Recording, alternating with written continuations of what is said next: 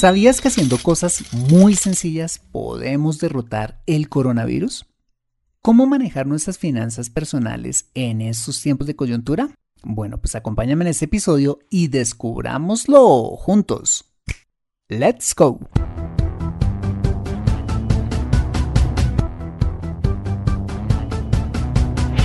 Bienvenido a Consejo Financiero el podcast de finanzas personales donde aprenderás a manejar inteligentemente tu dinero, salir de deudas, tomar buenas decisiones financieras y alcanzar una prosperidad sólida y duradera. Consejo Financiero son finanzas personales prácticas para gente como tú que desean transformar su futuro financiero. Bienvenido a bordo.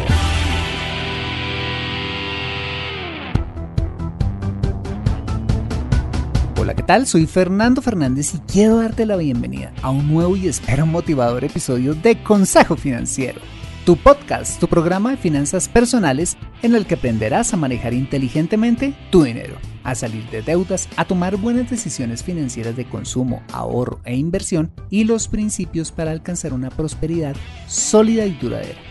Tener educación financiera es un aspecto esencial para alcanzar tus objetivos de vida pues aunque tu profesión o área de conocimiento no sean las finanzas, todo lo que hagas en la vida involucrará dinero, por lo que necesitarás saber administrarlo inteligentemente para tener éxito en todo lo que hagas. En Consejo Financiero aprenderás de manera práctica lo que necesitas para convertirte en un piloto experto de tus finanzas personales. Y como siempre te invito a visitar www.consejofinanciero.com, donde podrás encontrar este y muchos más contenidos de finanzas personales que estoy seguro van a ser de utilidad para tu vida financiera. Asimismo, te recuerdo que puedes encontrarme en facebook.com como Consejo Financiero Podcast, en LinkedIn como Fernando Fernández Gutiérrez, en Twitter como arroba consejo acertado y en Instagram como consejo rayita al piso financiero. Bueno, y ahora sí, empecemos con el episodio de hoy. Bienvenidos a bordo. El panorama de contagio por el coronavirus, más conocido como el COVID-19, sí que ha cambiado en las últimas semanas, donde a la fecha que grabo este episodio han sido reportados más de 737 mil casos en 177 países, en los que se destacan en su orden Estados Unidos, Italia, España, China, Alemania e Irán. De esta lista llama la atención especialmente Italia, España y ahora los Estados Unidos, donde la tasa de contagio ha sido más veloz que en la que se ha presentado en otros países, básicamente porque cuando se prendieron las alarmas, la gente ni los gobiernos tomaron esta pandemia en serio. Y cuando menos lo pensaron, ya tenían miles de contagios sumado a un número considerable de víctimas dado el incremento exponencial de este virus. Bueno, pues he traído este tema nuevamente al podcast debido a la urgencia que nos ocupa en este momento, pero sobre todo al papel que cada uno de nosotros puede cumplir en esta situación, ya sea como agentes que promuevan el virus o por el contrario, que lo combatan. Y adicionalmente quisiera hacerte una serie de recomendaciones adicionales para tus finanzas personales en medio de esta coyuntura. Así es que Empecemos. Bueno, para comenzar, recordemos cómo se contagia este virus.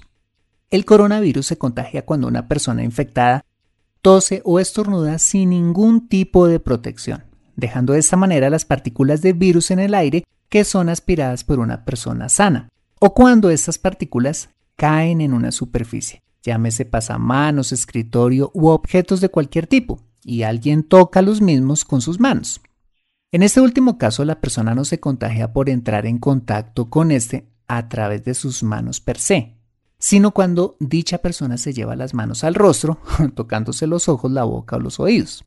El problema es que se ha comprobado que este virus puede durar activo hasta 9 horas o incluso días, dependiendo de las condiciones de temperatura y humedad de la superficie.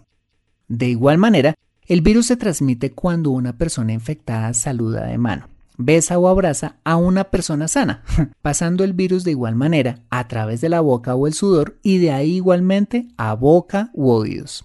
Quizás por no evitar este tipo de contacto es que Italia y España están viviendo la crisis actual. ¿Cuál es el gran problema de este virus? No tanto la mortalidad, sino la tasa exponencial de contagio, en el que una persona infectada puede contagiar entre 2 a 3 personas sanas en cada interacción que ésta tenga con otros individuos. Eso significa que una persona contagiada que va, digamos, a su trabajo, podría contagiar a otras tres personas. Estas 3 a 9, estas 9 a 27, estas 27 a 81 y así sucesivamente. Por eso es que en algunos países donde no se ha tenido las debidas precauciones, el número de contagiados se duplicaba cada dos días. Pero a eso se le suma algo más, que una persona con el virus puede ser asintomático, es decir, ser portador del virus y no saberlo y ser así un agente encubierto que transmite el virus por doquier. En definitiva, ¿qué te quiero decir con todo esto? Que este virus es algo verdaderamente serio, que demanda una gran responsabilidad tuya y mía para ser agentes que combatan este virus, en lugar de ser agentes encubiertos de contagio. Ahora bien, ¿cómo podemos combatir este virus? Hagamos un recorderis que nos sobra en estos momentos de crisis.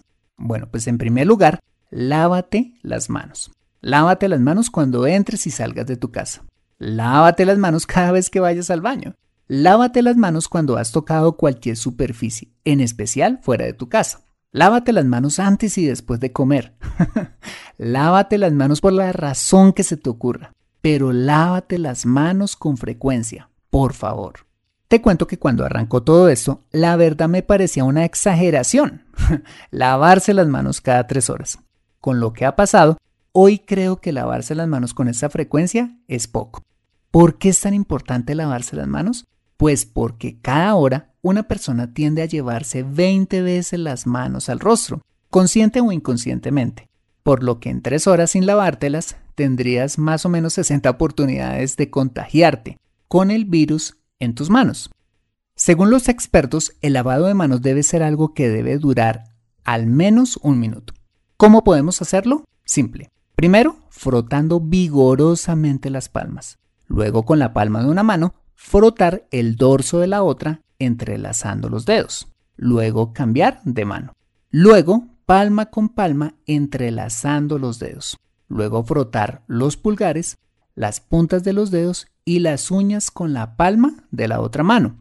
Luego frotar las muñecas y finalmente jugar con abundante agua. Secar las manos con toalla limpia o papel absorbente y cerrar la llave usando el mismo papel. Si no se tiene en el momento fácil acceso a lavarse las manos, se recomienda como plan B el uso del famoso gel antibacterial, que debe tener una concentración mínima de 60% de alcohol, si no nos sirve, aplicando en forma generosa y haciendo los mismos movimientos que cuando se lavan las manos y finalmente dejar secar al aire. En segundo lugar, si se sospecha ser portador del virus, así no se tengan síntomas por haber tenido contacto, por ejemplo, con alguna persona infectada o se tienen síntomas evidentes de gripa, se recomienda hacer uso del tapabocas dentro y fuera de la casa para evitar contagiar a las personas alrededor. Asimismo, se dice que el uso del tapabocas para que una persona sana evite el contagio, pues no es que sea 100% efectivo, pero tampoco sobra en especial cuando se está en aglomeraciones de gente en sitios como la calle o en medios de transporte. El problema es que ante la presente demanda de tapabocas, estos han empezado a subir de precio y a escasear, dificultando su adquisición por parte de las personas que más los necesitan. Por ello, la recomendación es no acapararlos para que una persona enferma pueda adquirirlos fácilmente y a un precio decente. ¿Vale? En tercer lugar, se recomienda estornudar o toser en el brazo, sea que te sientas enfermo o no, pero nunca en la mano o como ya lo veíamos, al aire, pues si estás contagiado, eso es lo que puede transmitir el virus a un gran número de personas. En cuarto lugar, y si tu trabajo te lo permite, restringe al máximo salir de tu casa, pues se ha comprobado que entre menos salgamos, matamos de hambre al virus. ¿Por qué?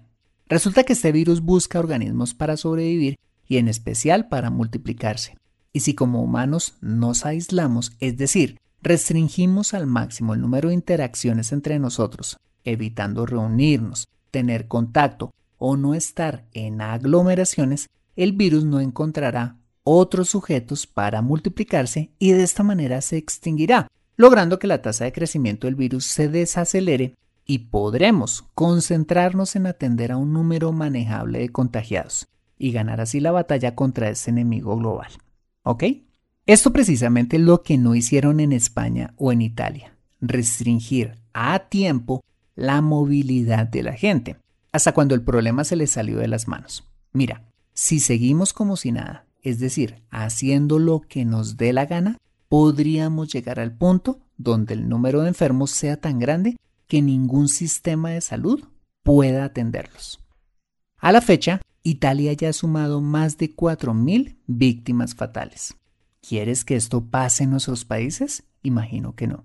De nuestro comportamiento depende de que esto no nos pase.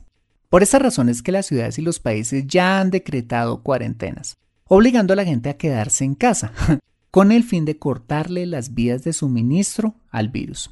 En Colombia y en otros países de la región ya hemos empezado a hacer estas cuarentenas. De hecho, Colombia arrancó esta semana con una cuarentena de 20 días.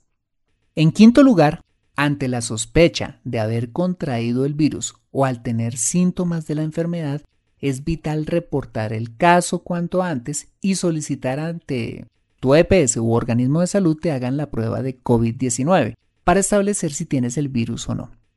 Resulta que en Corea del Sur se ha tenido un gran éxito en el control de la enfermedad, basándose, ojo, en la rápida detección y en el aislamiento riguroso de cada persona infectada, haciendo miles de pruebas cada día. Así es que ante la duda, no dudes en llamar para reportar tu caso y cortar de raíz la propagación del virus. Y en sexto y último lugar, ten especial cuidado con las personas mayores a 60 años, quienes son las más vulnerables al virus. Aunque en Estados Unidos recientemente se ha revelado que la vulnerabilidad ha llegado a personas más jóvenes, de 50 en adelante. El caso es que en Colombia el presidente de la República decretó la prohibición para que las personas mayores de edad no salgan a la calle durante dos meses. Y aunque esta medida me parece que es buena, creo que es insuficiente. ¿Por qué? Porque no basta con que nuestros padres o abuelos mayores no salgan a la calle, sino que además las personas que vivamos con ellas evitemos salir al máximo posible y tener todas las medidas de seguridad que ya vimos. Resulta que los niños y adultos podemos ser, como ya lo veíamos, portadores del virus sintomáticos o asintomáticos. Así es que la recomendación es no solo salir de casa lo menos posible, sino además el uso frecuente de tapabocas y mantener nuestra casa debidamente aseada y desinfectada. Acompáñame después de ese mensaje y descubramos por qué es tan importante derrotar este virus y qué recomendaciones tenemos que tener en cuenta para nuestras finanzas personales. Regresamos en breve. Me siento atascada en mi vida financiera y no sé por dónde empezar. Quiero ahorrar para la universidad de mis hijos, pero no sé dónde hacerlo. Me gustaría invertir en fondos de inversión, pero no sé dónde ni cómo. Deseo tener un seguro de vida, pero no entiendo del tema. Quisiera planear mi jubilación, pero no tengo quien me asesore. Si vives en Colombia y este es tu caso, no te preocupes, ve a www.consejofinanciero.com slash asesoría guion al medio financiera y solicita la asesoría que requieres en forma personalizada. Consejo Financiero, mejor educación financiera, mejores decisiones. Regresamos a Consejo Financiero. En la primera parte de este episodio recordamos cómo se contagia el coronavirus y los cuidados que debemos tener en cuenta para prevenir y acabar con esta pandemia. Ahora te preguntarás, ¿por qué es tan importante derrotar este virus? Bueno, no es solo por un problema de salud pública y las miles de víctimas fatales que está dejando en el planeta, sino también por la afectación de la economía global. Como te lo explicaba en el episodio número 125 de este podcast, la economía global empezó a desacelerarse por causa de la cuarentena que China le impuso a más de 50 millones de personas para parar el virus, deteniendo así la producción de una buena parte de sus fábricas y en general casi toda la actividad industrial de este gigante asiático.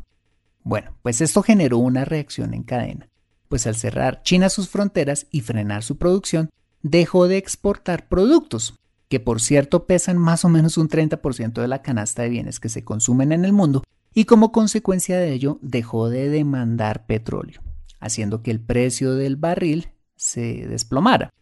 Al ver ese panorama, las bolsas en el mundo empezaron a desvalorizarse ante la expectativa de una desaceleración de la economía global. Desvalorizaciones que se han ido agudizando conforme el virus ha llegado a otros países desarrollados como Francia, Reino Unido y los Estados Unidos, ante el temor de que la pandemia se desarrolle en esos países como en China y suceda algo parecido en materia económica con ellos. Y por ello es que el precio del dólar se ha incrementado a valores históricos. Pues en tiempos de crisis las personas y las empresas motivadas por el pánico acostumbran a adquirir activos refugio como el dólar, razón por la cual ves que el dólar ha subido rápidamente de valor con respecto a nuestras monedas. Es importante atajar el coronavirus a como de lugar, porque ante una desaceleración de la economía global, muchas empresas empezarán a tener pérdidas y como consecuencia podrías terminar perdiendo tu trabajo o tu fuente de ingresos si eres emprendedor, freelancero o trabajas por cuenta propia.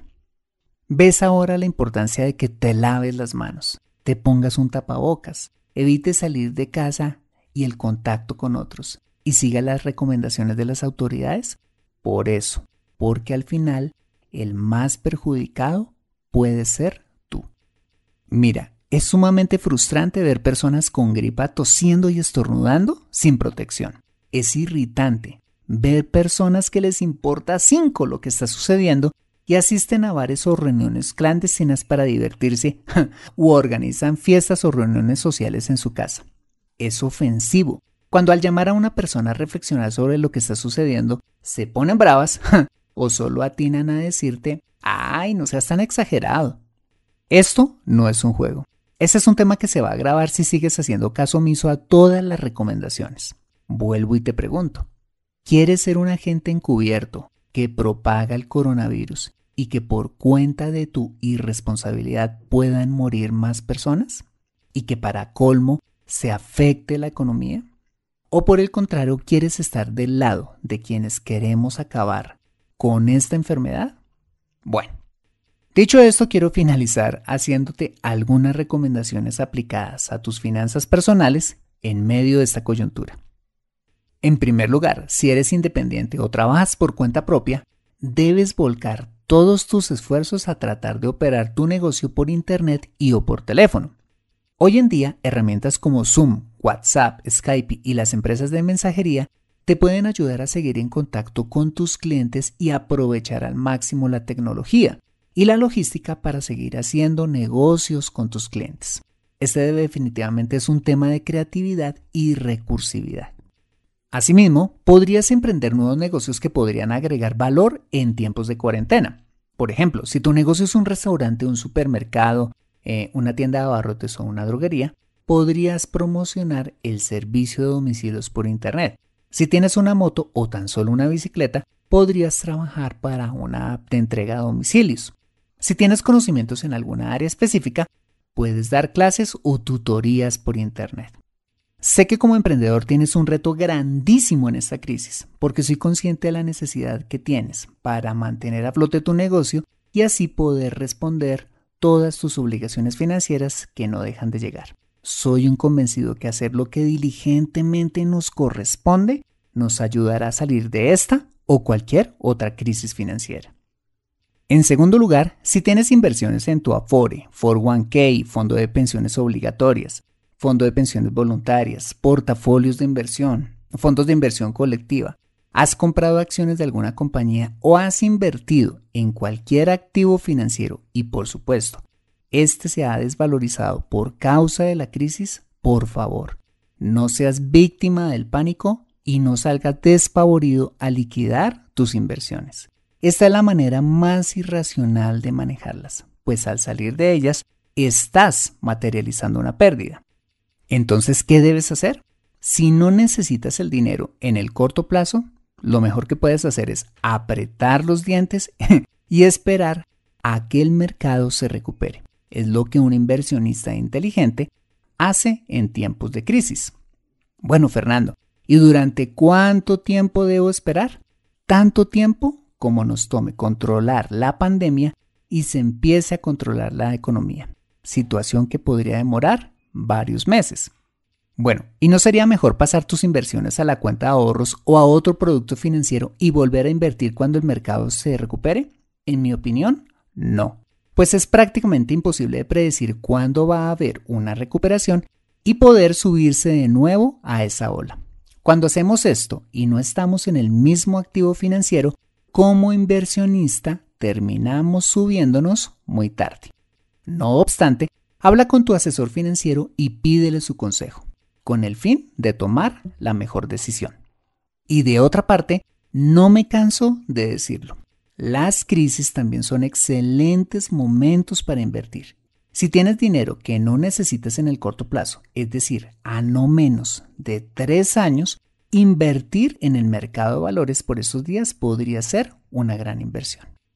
Bien, en tercer lugar, no compres bienes y servicios que se cobren en dólares, porque te van a salir carísimos. ¿Recuerdas que en tiempos de crisis la gente se refugia en dólares haciendo que suba su precio? Sí, por esa razón es que al hacer cualquier operación en dólares tendrás que pagar más unidades de tu moneda local por cada dólar. Y por ello no es aconsejable, por ejemplo, comprar unas vacaciones en el exterior, tiquetes aéreos, artículos en Amazon o cualquier operación denominada en dólares. Así es que aguántate las ganas y compra local. No hay de otra. Bueno, y si el dólar está al alza, ¿convendría entonces comprar dólares que se valoricen aún más? La respuesta es que podría ser. Eso sí, bajo tu propia responsabilidad. Pero ante la inminencia de la recuperación de la economía en unos meses, el primer activo que seguramente se desvalorizará será el dólar pues las personas saldrán masivamente a invertir en activos financieros como las acciones, entre otros, lo que hará bajar el precio del dólar a niveles normales y tú terminarías perdiendo dinero. Y si ya tienes dólares en efectivo o tienes una inversión denominada en dólares, ¿qué deberías hacer? Bueno, pienso que dos cosas. La primera es que este podría ser un buen momento para vender esos dólares y cambiarlos por tu moneda local, ya que obtendrías muchas más unidades en tu moneda por cada dólar vendido. Esto es lo que podríamos llamar liquidar una utilidad o ganancia, aprovechando el alto precio del dólar. La segunda es que si no necesitas esos dólares en el corto plazo o planeas en el futuro gastarte ese dinero en dólares porque, por ejemplo, quieres pasar tu vejez en otro país, mejor déjalos allí. En tercer lugar, ante una cuarentena obligatoria, no acapares alimentos. No solo porque comprar más de lo necesario no es recomendable para tus finanzas personales, sino porque no es solidario ni considerado impedir que otras personas puedan comprar esos bienes básicos también, sumado a que contribuirías a que el precio de los alimentos se incremente. En cuarto lugar, y en la medida de lo posible, aprovisiona tu fondo de emergencia. En momentos como estos, tener liquidez es fundamental para tener tranquilidad ante cualquier contingencia financiera, sea un gasto inesperado o quedarte sin trabajo. Recuerda, el fondo de emergencia es la solución ante una necesidad apremiante, no la tarjeta de crédito. Y en quinto y último lugar, no te dejes llevar por el pánico. En lugar de ello, Guarda la calma y mantente bien informado recurriendo a fuentes oficiales y privadas confiables y no creas todo lo que dicen las redes sociales y otros medios. Muy bien, hasta aquí hemos repasado cómo se contagia el coronavirus, cuáles son las medidas de prevención, cómo este ha impactado la economía y las recomendaciones a tener en cuenta en nuestras finanzas personales. Y para finalizar este episodio, quisiera preguntarte una vez más lo siguiente. ¿Quieres ser un agente de cambio positivo en esta crisis o quieres ser alguien que la agrave? La decisión está en tus manos y es muy fácil contribuir a la solución de esta coyuntura económica y sanitaria. Lavarte las manos, ponerte el tapabocas. Si tu trabajo te lo permite, quedarte en casa y evitar al máximo el contacto con otros. Y en general, seguir todas las recomendaciones de las autoridades. Mira, hacerlo no cuesta nada, pero el impacto que tendremos será tan poderoso que podremos derrotar al enemigo público número uno de todos, el coronavirus. ¿Te sumas a nuestro ejército? Adquiere educación financiera en Consejo Financiero. Bueno, muy bien, ese ha sido el episodio número 129 de Consejo Financiero. Si te ha gustado este episodio, házmelo saber suscribiéndote al podcast y sobre todo escribiendo tu valioso comentario en torno a este programa. Y si escuchas este episodio desde un iPhone o un iPad, para mí sería súper valioso si me dejas tu opinión acerca de este programa. Eso lo puedes hacer al entrar a Consejo Financiero a través de la aplicación podcast de tu dispositivo y bajar hasta calificaciones y reseñas y dejarme allí tu opinión dando clic en escribir reseña. Esto me ayudará un montón para posicionar aún más el programa y de esta manera poder llegar a muchas más personas. Mil gracias por tu ayuda. Asimismo, te invito a compartir este episodio a través de tus redes sociales con tus contactos, familia o amigos a quienes consideres les sea útil este episodio para su vida financiera y personal. Bueno, muy bien, yo soy Fernando Fernández, tu asesor financiero y anfitrión de este programa. El sello de José Luis Calderón en la edición de este podcast. Muchas gracias por compartir tu tiempo conmigo haciendo ejercicio en casa, organizando las camisas por colores, leyendo consejofinanciero.com, donde quiera que estés y recuerda. Consejo Financiero son finanzas personales prácticas para gente como tú que desean transformar su futuro financiero.